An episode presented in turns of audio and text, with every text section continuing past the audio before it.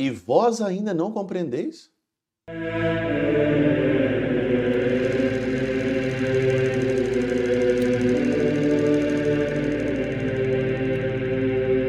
Em nome do Pai, do Filho e do Espírito Santo. Amém. Olá, meus queridos amigos, meus queridos irmãos, nos encontramos mais uma vez aqui no nosso Teós, Viva de Coriés, Percor, Maria, nesse dia 14 de fevereiro de 2023, a nossa sexta semana aí do nosso tempo comum, essa semana aí que antecede a nossa quaresma.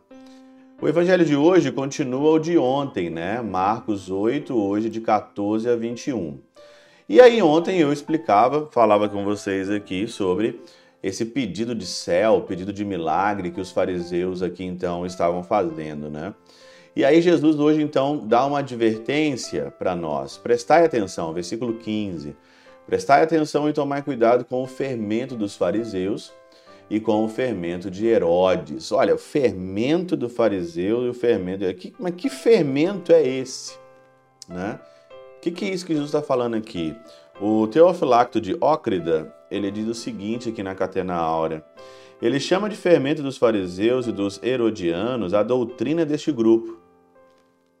Uma coisa danosa, corruptora e repleta de velha malícia. Danosa, corrupta, repleta de velha malícia. E aí então começa uma discussão aqui sobre a falta de pão. E aí Jesus dizer: Você não está se lembrado quando eu aqui saciei 5 mil pessoas e vocês recolheram 12 cestos? E ele continua ainda, enquanto reparti sete pães com 4 mil pessoas, foram dois milagres, né? Quantos pães tinham? Sete. E aí ele fala: E vós ainda não compreendeis? Vós ainda não compreendeis? E aí, como nós somos aqui lentos para acreditar e lentos para compreender. Como que nós somos lentos na compreensão das coisas? Como que nós não conseguimos absolver aquilo que Deus. Só isso dá para gente então já ficar humilde, não se achar o gás da Coca-Cola, não se achar demais, e só com essa constatação dá para você já se jogar nos braços de Deus e falar: Senhor, se não for o teu amor, se não for a tua sabedoria, se não for a tua ciência derramada no meu coração através do Espírito Santo, eu não compreendo nada. Não sei nada.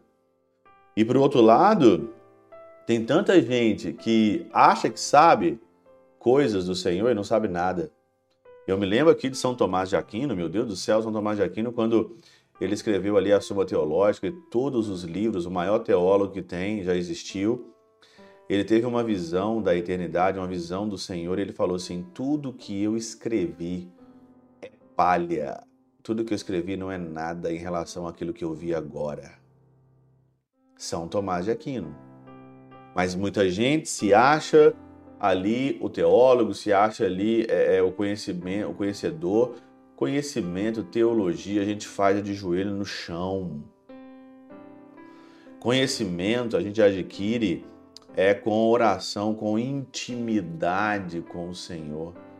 O que nós queremos aqui é intimidade contigo, Senhor. O que nós queremos aqui é estar unidos a Ti em intimidade, porque o Senhor revela para nós na intimidade todas as suas coisas.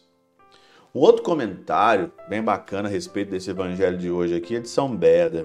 São Beda diz o seguinte: Por ocasião do preceito que o Senhor ordenara, dizendo: Evitai com cuidado o fermento dos fariseus e o fermento de Herodes, ensina-os o que significava os cinco e os sete pães sobre os quais acrescentou: Já não vos recordais quando dividi cinco pães, com efeito, se o predito fermento significa as tradições perversas, porque os alimentos com os quais foi nutrido o povo de Deus não, não significaria verdadeira doutrina? A doutrina perversa, ela está aí, o fermento, ela está aí, a doutrina perversa. E hoje, você olhar hoje as doutrinas perversas que estão ao redor, você vê satanismo, você vê ocultismo, você vê que gente que acredita ainda em horóscopo, você vê aí da gente que acredita é, na força da energia, na força da natureza, na força daquilo.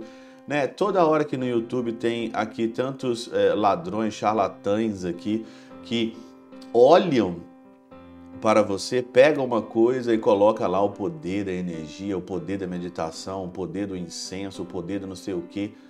Gente, o único poder que a gente precisa, que você precisa, é o poder da intimidade com o nosso Senhor Jesus Cristo, daquele catolicismo raiz, da missa, confissão e terço. Missa, confissão e terço. Missa, confissão e terço.